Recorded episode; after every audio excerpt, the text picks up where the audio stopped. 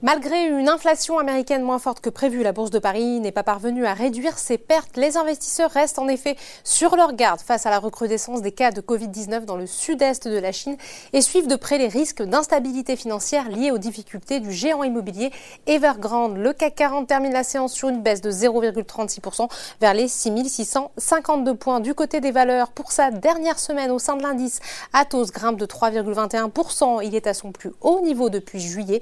Le secteur la tech est en effet porté par la bonne nouvelle d'une inflation outre-Atlantique moins forte que prévu. ST Micro est de son côté en tête de l'indice avec une hausse de 3,63%. À l'inverse, les craintes d'un ralentissement économique en Chine pénalisent encore les valeurs du luxe comme Kering qui perd 2,76%, LVMH 1,55%, Hermès 0,74%. Alpha Value a d'ailleurs dégradé LVMH et Kering de accumuler à alléger en soulignant la dépendance des valeurs au marché chinois. La Chine pèse également sur ArcelorMittal qui lâche 1,24%. Les prix du minerai de fer sont au plus bas depuis le début de l'année.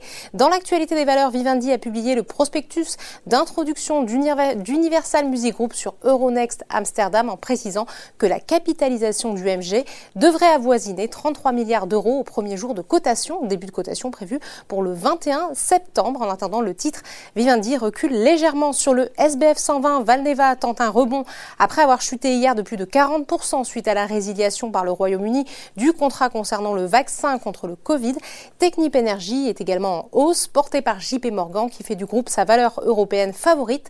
Dans le secteur européen des services pétroliers, le broker maintient sa recommandation à surpondérer et relève son objectif de cours de 16,20 euros à 17,60 euros.